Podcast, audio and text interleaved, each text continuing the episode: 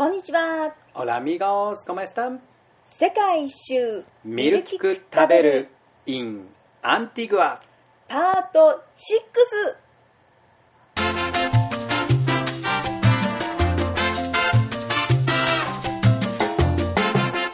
めぐみです。りょうです。第44回の世界一周ミルキク食べるです。この番組はバックパッカーの私たちが見る、聞く、食べるをキーワードに旅先での出来事や感動、また旅の情報をお届けするポッドキャストです。旅の魅力やカルチャーショックをリスナーの皆さんと分かち合えたらいいなと思っております。えー今回も私たちはえーグアテマラ・アンティグアのペンシオン田代に滞在しています。パート6。うん、うーん。結構長くいたよね。そうだうね。ん、あのスペイン語学校行ってる間はホームステイしてたんですけどスペイン語学校を終えてホームステイを終えたらもうほんの数日のつもりでここにやってきたんですが気づけばあーあのーサルサのレッスンにね、うんすっかりハマってさらに1週間延長してしまったので長居することになりましたまあ旅としては進んでないんですがやっぱりねさすがペンシオン田代日本人が多く集まる宿ですけどいい出会いはいっぱいあるねそうだね。これはプライスレスだうね。んえー今回もバックパッカーにお話を聞くパッカーズボイスをお届けしますバックパッカーでありながらここグアテマラで起業を決意し設立に向けて取り組んでいる吉川恭平さんです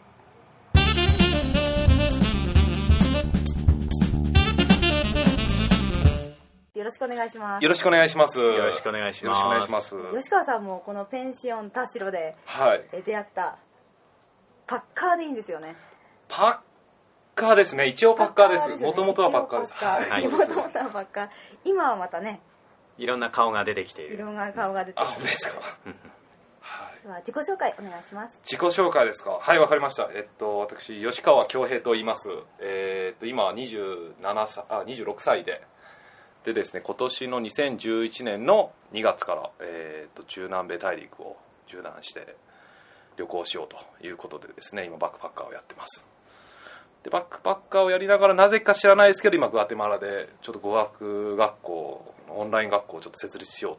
ということで今動いておりますいつもね日中部屋にこもって夕飯になるとちょこちょこって現れてはい。でご飯食べてちょこちょこって帰ってくイメージだけど、おかわりしてからね。おかわりしてから。いやもう僕生きがいがやっぱりあのご飯なんで。それがエネルギー源なところはやっぱ若干あるので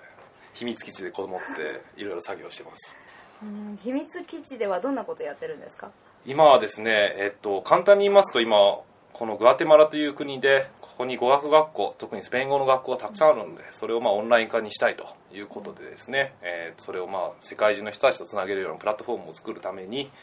日本とあとはアメリカにいるメンバーとメインでですね、えー会話であったりいかにしてそれを形にしていくかっていうことをですね、まあ、作戦会議のような感じで部屋にこもってやってますね。なるほど。あの日本にいる人がはい。オンラインでそのオンラインをこっちにつないでグアテマラ人の先生がこうパソコンの前で日本人の生徒とこう授業をすると。そうですいうそう形です。ねもうまさにそういうイメージでスカイプを使ってですね、まあ本当にこっちのガテマラの先生たちが空いてる時間パソコンの前に向かって、であとはその日本の人がその自由な時間を使ってまあなんていうんですかねこう仲介に立つような感じでつなげるような仕事ですね、そういったことをできたらいいなと思ってますね、うん15時間の時差があるんですよ、なので、まあ、極端な話をするとこっちの時間こっちのその労働時間に合わせるとなかなかこう日本の時間に合わせることは難しいんですよ、なので例えばこっちのグアテマラ時間で朝の6時から夜の9時まで営業する予定なんですけどそれは日本でいうと夜の9時ぐらいから翌日の12時昼の12時ぐらいまでの時間帯なので結構ね難しいところあるんですよね時差的にはもう中間が日本のしど深夜になってしまうと。そうです、うん。なんでそのど深夜の時間帯はやっぱどうしてもねあの仕事ができないので、うん。やっぱりそういう意味じゃ近くにあるアメリカとかそういったような人たちに届けれるような場ができれば一番いいと思うんですよね。どうしてこのスペイン語学校っていうのを設立しようと思ったんですか？お聞きましたね。えっとなんですかね僕も旅行が大好きで、えっと、本当に中南米を下って、まあ、行こうというような思いで来たんですね。でグアテマラで、まあ、1ヶ月半ぐらいを使えば、まあ、そこそこ自分もスペイン語が勉強できて喋れるようになってそのまま旅行を続ければもう一石二鳥じゃないかとうんうん。いう感じで来たんですわ。でもねめちゃくちゃ楽しかったんですよね。うん。で楽しくてあこれ面白いなこんなの日本でも受けれたらいいなっていう漠然とした思いがずっとあったのが一つと。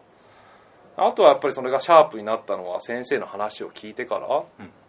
やろうっていうふうに自分で決めたんですね。で、まあ、端的に言うとここのスペイン語学校の先生現地の先生っていうのは日本でいわゆる派遣社員みたいなものですね、先生は生徒が来たら生徒が来たんで授業を受けてくださいとうん。いう形で仮契約になりますと。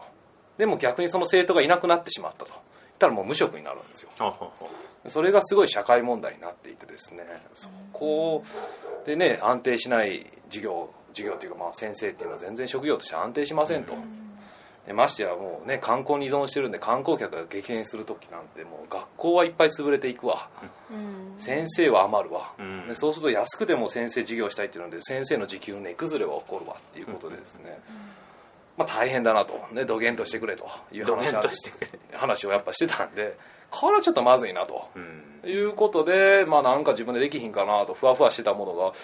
ちょっとこれなんとかしてあげたいなと。なんとか、ね、外人が入ってきてそれを解決できるんであればそれもきっといいチャンスだしいい機会だしそしたらちょっとやりたいなと。いうような思いでちょっと始めることになったんですよね。そうするとパッカーとして中南米にはい。最初入ってきて、はいで旅を続ける予定だったのが一回お休み。パッカー休業ってこと行 そうですね。今バックパッカーやりながらもなんかこうもともとは取材をしながらずっとバックパッカーやってたんですね。人との出会いっていうのはその自分自身の旅行を、まあ、作っていくっていうふうに考えていたんでやっていてそれがまあ各国で今その JICA と一緒にプロジェクトやらせてもらってるんですけど中南米全部でやるんですけども、まあ、その中米だけを終わらした後に一時期ちょっと23ヶ月使ってここでスタートアップをしっかりしてそこからその続きをやっていこうっていうことなので。まあ、ちょうどパナマまで行ってキリが良かったんでそれで戻ってきちゃいましたね。メキシコスタートって言ってましたメキシコスタートでですずっと陸路で。はいそうですね行ってパナマから普通はボリビアとか行くはずが戻ってきたということそうなんですよ。よもうね聞いてください。もうあのーメキシコから始まってずーっとキューバも行ってガーテマラも行ってさあ語学勉強したからそのままホンジュラス行って行ってもうずーっと降りてきてパナマで行ったと。よしこのままもう船乗ってコロンビア向かうぞっていう時にですねあれと。まあちょっといい区切りになったし帰るかと。帰るか そうで帰っちゃいました。うん。グアテマラへグアテマラにもうその時にすでにあの授業は受けてたしその先生の実情みたいのをもう聞いて聞いた後でこう中米をこう下ってってパナマまで着いたと。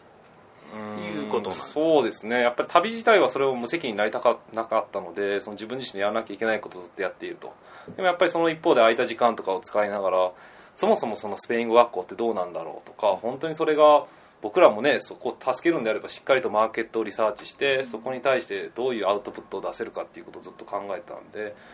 それこそもうアナログですけど語学学校を全部片っ端から調べていくと。例えば英語だと日本だとすごい市場があるんで英語のオンライン市場を全部洗い出して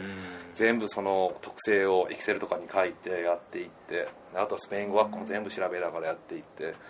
である程度その企画書じゃないですけれどもあこういった形でやればうまくいくだろうなっていう目処がついたのがちょうどパナマあたりでああなるほど。だったん。でそれ南下しながらこう調べながら南下しながらと。そうですね空いた時間ちょろちょろっていう感じで。でもやっぱやればやるほどそのそこに対するその見方であったり目標であったり目的っていうのがはっきり明確になってくる部分もあるんで、これはいけるなと。もう楽観楽観的ですけどこういう形にすればまあうまくいくだろうというちょっと楽観的な思考はあったんですけどじゃあ行くかと。じゃあ戻るかという感じで戻っちゃいましたね。なるほど。そうなんですよ。そうは言ってもガテマラ来るのも初めてなんですもんね、そうですね。うんその町で会社を立ち上げるっていうのは。うーんまあ不安は要素あるんですよね。知らない国だし知ってんのも先生数えるほど。で自分の先生に付きっきりの1ヶ月ぐらいずっと教えてくれた先生がいると、その程度ですよね。だからもうパナマから上がってくるときはもう知り合いもいないと。唯一しての日本人の、まあ、ガテマラでやってるタカハウスってあるんですけどタカハウスのオーナーさんのタカさん。1人。以上なんですよね。あとはその先生1人と。うん。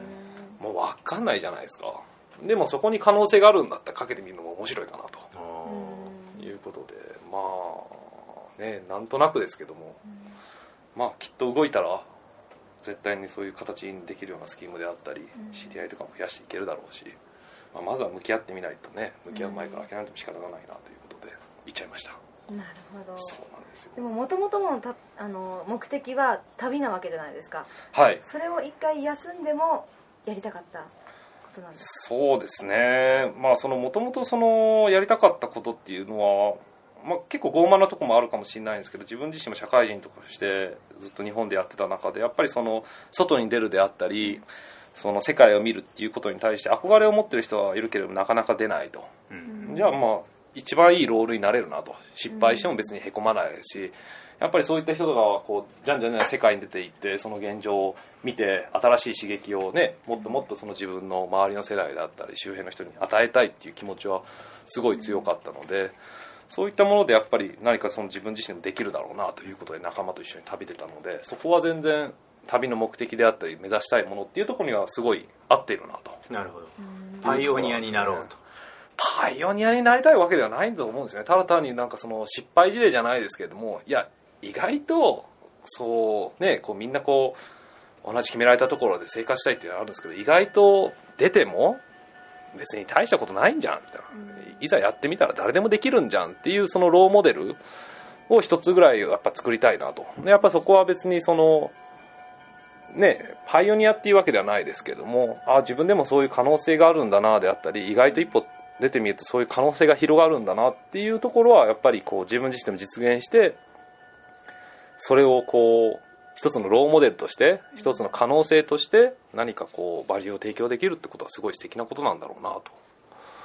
思ってたんで、うん、それはもう全然、うん、そんな感じですかね。はい、一回怖い思いもね、はい、されてるんですよね、はいはいはいはい。そうですね。まあまああのパナマから戻ってきてよっしゃやってやるぞと。わしはもうこれ作ってやるという気持ちで帰ってきてね帰ってきて1週間ぐらいですかねバス強盗にあってしまってですね、まあ、持ってるデータから全て取られてしまって、まあ、銃を持った人たち8人組に囲まれてバスで強盗にあってもう計画的なもう強盗だったのに15分間ぐらいずっとまあ人質に取られながら持ってるもの全てやられて、まあ、恐怖を味わいましたねそこは。それでもガテマラにいてスペイン語学校を続けようって思ってるその思いってどんなところから来るんですか？何なんでしょうねうんやっぱ意義とかそういう部分ってすごい自分自身の中ですごい大きなものであってそこはすごいこう覆されないというかなんか憧れとかこういうことできたらいいなっていう好奇心からそれが次第とこうやっていく中であこういう意味があるんだこういうものを達成しなきゃいけないんだっていう強いその意義じゃないですけど目的意識があったんで。ね、もう自分が明日死ぬかもしれないというような経験した中でじゃあ本当に明日死ぬ時に今のままで何もバリュー出せないままだって嫌だとだったらもうここで決めたんだって腹くくったんだったらしっかりとそこでアウトプット出してその一日一日できることをしっかりとやっていかないと意味ないなというところでもう腹くくってやるだけですねあとは。だから逆にそれはすごいいい経験で本当に。もうプラスに考えるしかないですけどね。もうもう若干もうやっぱデータ全部やられるわ。取りためた社ものも全部あるわ。せっかく作ったようなデータとかももうなくなるわ。でも大変ですけど。でもそれもやっぱ生きてますし生きてるってことはねいずれ死ぬかもしれないんで。じゃあその中で一日一日何残せるかと。何形できるかと。やっぱ残すことがやっぱりね自分の中でモチベーションポイントですごい大きいところなんで、そこはやっぱしっかりやってやりたいなみたいな感じでなんかこうね変わっちゃいましたね。わかんないですけど。はい。新しいものに飛び込んでいきたいっていう気持ちは強い方ですか？強いと思いますね。やっぱりこう自分自身をこう見ているとやっぱそうなんですけど何かこう形に残したいとかその憧れとかその好奇心っていうのも常にあるんですけどもその中でやっぱり何か新しいものを想像するとか、その自分が想像できないようなものにチャレンジしていくっていうのはすごい好きなので、まあ、ちょっと若干マゾなとこもあるんですけども。でもそういうマゾヒスティックなその自分に対するそういう考えっていうのはやっぱりすごい強いですね。旅っていうものは実際そこにつながる部分ってありますか？あると思いますね。やっぱり旅の一番いいところっていうのは常に課題がある。わかんないですけども、うん自分が想像ししてないような世界に飛び込んでいくっていうことはそれなりにやっぱり毎回違うものであったり価値観であったりっても常にこう起きる場所だっていうふうに考えるんですね。それがやっぱりめちゃくちゃ面白いなと。想像つかないようなものがどんどんどんどん出てくると。そこと向き合ってそことどうしていくかっていうことを常にやり続けれる環境っていうのはやっぱ旅はすごいあるんでそれがねやっぱりその自分自身の変化っていうところにもすごいつながりますし、うん。予測できないからこそそういったものと向き合っていくことによって全然違うバリューであったり価値観っていうのがどんどん出てくるんでそれめちゃくちゃ楽しいですね。うん。旅デビューっていうのはいつですか？旅デビュー僕遡ると長いんですけども、まあ、大学時代にちょろちょろっとよく買い付けとかやってたんで海外で。そういうのも始まってて大学1年生ぐらいから始まったんですけども一番大きかったのはどうですかね大学で1年間休学した時に中央アジアとアフリカを旅したっていう経験が一番大きかったですかね。それがもう本当の意味で旅っていう自分の中では感じてるものですかね、特に印象に残ってるエピソードってありますか？エピソードですか、まあ、いっぱいあるんですけどもやっぱりそのアフリカに行った時にすごいもうさ旅の終盤っていうところでお金もないし、よ 寄り添う人もいないっていうところですごいその現地の人とかにお世話になった経験があったんですね。なんかマサイ族の人たちの家に泊めてもらうとか、まあ、それこそお金がないからうち泊まりや言うて泊めてもらった経験とかやっぱそういうのもあったんで、うん、そういうのはすごい印象に残ってますかね。当時やっぱりそのマサイ族の人とすごい仲良くなっていてで彼らってやっぱ狩猟民族じゃないですか。で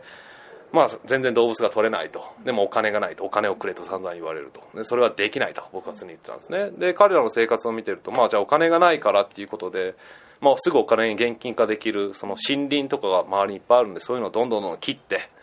でそれをこう炭とかにして焼いててそうすると電気が通ってないのはアフリカとかでそれが売れるんですよ。でそれを生活を絶ってるんですけどもそうすることによって何が起きるかっていうと木が減少しますよねと。でそしたらその地域における、まあ、その生態系が崩れてくると雨が降らないと干ばつが進むと。で悪循環になっていきながらお金くれって言われて何もできないと。いやもうわしはもう何もできんけど日本帰ってちょっと何ができるか考えるよっていう話をして。それで日本に帰った後にちょっと友達とその時旅行行った友達とちょっとこれなんとかしなきゃいけないなと。いうところでなんとかその食事であったりそういったところに貢献できないかなっていうところでたまたま現地のその NGO とすごい仲良くなってすごい意気投合してでそういう時にじゃあ日本でも彼らを支援するためにカフェを作ろうかというところでカフェを作ってですねあのまあ僕らのカフェに来た人が一杯コーヒー紅茶とか飲むとそれが一本の食事として現地に行きますよみたいなことをやりながらですね、まあ、大阪ではそういう世界で起きてる問題について考えてもらったり意識を少し向けてもらいながらかつその現地の人たちがその、まあ、持続的に現地の人たちの力でそういったところの自然の再生を行っていけるような事業っていうものに貢献するような活動は3年間ぐらいですかねやってましたね。その時のことを振り返るといかがですか？なんですかね。うんひ多分いくつか側面あるんですけど例えば一つはやっぱりその可能性っていうのはその経験から来るっていうものでうん。自分の可能性がどんどんどんどん広がっていくっていうところは一つあるのとあとはもうもう一つはそうなんですけどやっぱ人の喜ぶ顔とか見るの大好きなんでそこに対してその自分自身が向き合えばその大したことない問題でも一つでも向き合えばそこから可能性であったりその自分自身できるようなことっていうのは増えるんだなっていうのは実体験としてすごい大きかったですかね。アフリカの方からの反応ってあったんですか？あやっぱりすごいありますね。こう実際に感謝状とか送ってもらったりとかどういうどれだけの食事が君たちのおかげでできたとかあとは実際にその飢えてる人とかから手紙とか来るっていうのはすごい大きかったですね。であとアフリカ以外にもやっぱりその日本の人からとかの声とかもすごい大きくて、あこういう普段何気ない飲んでるコーヒーがこうやって世界に役立ってるの嬉しいねとか、あこういう問題がなかってあんまり関心がなかったけどここの場所に来てすごいそういうう問題とかって見て自分も何かできるんじゃないかなっていうふうに思えたとかそれで青年海外協力隊に行った人とかやっぱり出てくると嬉しいですよね本当に。こうちょっとしたそういう機会が何気ないところでこうつながってくる瞬間っていうのはやっぱやってておもろいなと。影響とか効果がその直接的にそのアフリカと日本だけじゃなくてこういろんな人にもういろんなレベルで広がってそ,、の人たちもまた違うことをしてってうん。刺激を受けてって。小さなことから大きなことがいっぱいあると思うんですけどもそれが徐々に徐々にこう分散していたり声として返ってくるっていうのはやっぱりその自分自身で、あこれやっててよかったなと、これはやっぱり意味があったんだなっていうところは立ち返った時は反響としてすごい良かったですね、そうするとやっぱり今回のスペイン語学校をはい形にして、みんなに喜ばれるものを作るっていうことがガテマラ全土に対してもいい影響にを及ぼす可能性もあるなという感じですね。そうですね、まあ、まだその自分の問題意識はそこにしかないんですけれども、でも絶対に着実にそれをやることは意味もありますし、ただ単に誰もやってないだけであってそこをやるかやらないか一歩飛び出てみてやってみて意外とうまくいったらそれは絶対に効果はありますしそこはもう自分の信念信じてもう貫き通すだけですよね。はい。そしてまた学校の方が落ち着いたら旅人に戻るんですよね。戻ります。もう期間を決めて3ヶ月でどこまでやる。まあ最初は2ヶ月間だったんですけど徐々に徐々に遅れて 結局3ヶ月間になりますけども。でもこの決められた期間の中でどこまで達成したいか。でその後にやっぱり離れてしまう中でどこまで達成するかっていう形じゃないですけどありたい姿をしっかりと描いて。だからこそ今はもうそこを目指してそこまで決めた目標があったらそこまでやっぱ向き合ってちゃんと達成しなきゃいけないそれだけやって旅人に戻ります。そうすると元々の予定である中米の後の南米がはい。待っているとはい。うことですね。いや、そうなんですよね。いや、もう南米行きたくてこう来たようなもんなんですけどね、中米にまさかね、まあ、8ヶ月ですか？日本1ヶ月から8ヶ月いるなんてもう想像もつかなかったですからね。もうそこがやっぱもう旅のこの無責任さといいますか、そう、あの、予測が立たないところではあるんですけど。旅の良さと、まあ、怖さでもあり。良さと怖さですよね。あれ？みたいな、なんかこの人なんかガテマラの住人になってないみたいな感じでやっぱり旅行者に見られますし、そんなつもりもなく僕も旅行したいんですけどね。どんな旅になったらいいなって思いますか？どんな旅かは難しいですね。うーん。うーん。なんですかね。でもその自分自身にその課題じゃないですけれども想像つかないものにどんどんどんどん向き合わせる機会っていうものをできるだけ多く作るのが多分一つ。で二つ目が絶対にその人との出会いっていうところが多分めちゃくちゃ大きいのでそこでもう自分自身が会ったことないような人がある興味のある人っていうどんどんどんどん会っていってそこから刺激であったり学ぶものっていうものを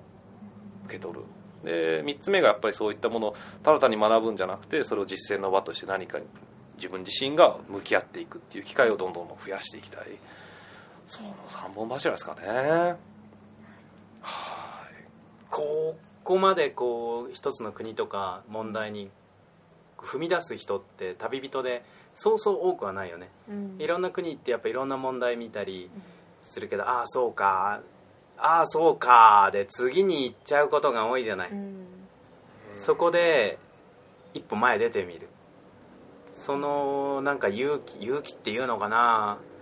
それはすごいことだね本当にね、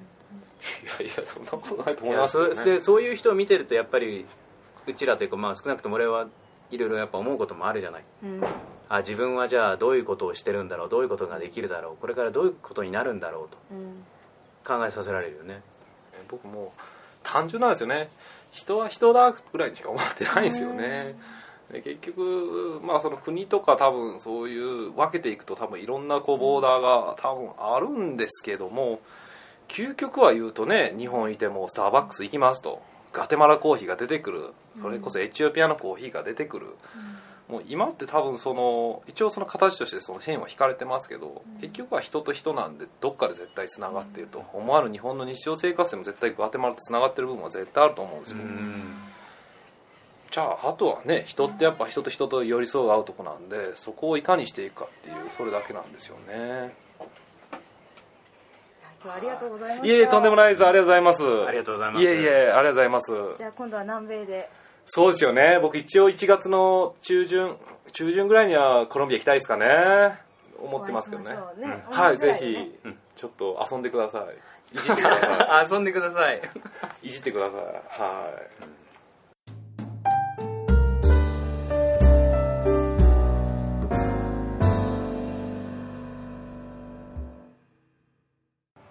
ーズボイスでした。いやーすごい人がいるね。うーん。もう本当ねなんてこう合図中っていうかわかんないぐらいすごいなと思ったよ。ねえ。本当熱い思いを持ってる人なんだなって思うね。うんうん。それを思いだけじゃなくてやっちゃうと。うん、行動をしちゃうと。そこがすごいよ。ねえ。夢にこう再現はないっていうのはよく言うことじゃない、うん。ここまでしかできないって思っちゃダメだよっていうのはよく言われることだし私もできればこんなことやりたいって思ったらそれに向けて頑張りたいっていう気持ちはあるけどもう無意識のうちにこっから先はできないとすら思えない場所。うんだってガテマラで起業しようっていうところまで発想が及ばないもんね、うんああ大変なんだってどうすればいいんだろうとまでは考えてもじゃあ会社作ればいいんじゃんって思っちゃうところもすごいよね。そうそこまで発想がないわ、うん。ない上にやっぱ発想があってもし俺はできないだろうなと思そうだう、ね、そして話いろいろ聞いたけどアナログかもしれないけど一つ一つ市場調査していったっていう話があるじゃない、うん。うん。専門じゃないっていうのかな。あの分からないことがたくさんあるけどその中でどうすれば解決するのかっていうのをもう一つ一つ地道にやっていくっていうところもすごいと思う、うん。そしてそれぐらいの思いを持って取り組んでる人だからこそもう周りがすごく協力するのうね、ん。そうだね。うん、自分何にも分かんないっすよとかって言ってたけどその中でこれやるにはどうしたらいいですかねって宿で会った人に聞いたりそれから多分お友達にも同じように聞いてるんだろうけど、それでみんながこう集まってきて一緒にやりたいって思える力がある人だよね。う、ん。いや本当私も会えてよかった。そうだね。いい人に会えたね。いや本当だよね。あの最近よく会うけど旅にすごく目的意識がはっきりした旅をしてるっていうかね。そういうのをすごく感じたし人とこう真正面から向き合ってるね。うん、うん。一国の問題を改善するために起業するなんてすごいなっていう話をしたらもう国境とかそういうの関係なく、うん。人は人だからって言ってた。うんうんうんのがすごく印象的、そうだね。ああそっかって思った私その言葉を聞いちゃうとシンプルなのにそうだね。その考え自体がもう自分の中になかったことをちょっとね反省っていうか感じさせられたね、人は人だね。本当だね。熱くてあったかい人だね。うん。今回のミルキク食べるこの辺でお別れです。番組では皆さんからのメールや番組の感想をお待ちしています。宛先ミルキク食べるアットマーク Gmail.com ミルキク食べるアットマーク Gmail.com までお願いいたします。ここまでお届けしましたのは私めぐみとりょうでした。今回もお聴きいただきありがとうございました。Muchas gracias amigos. Hasta luego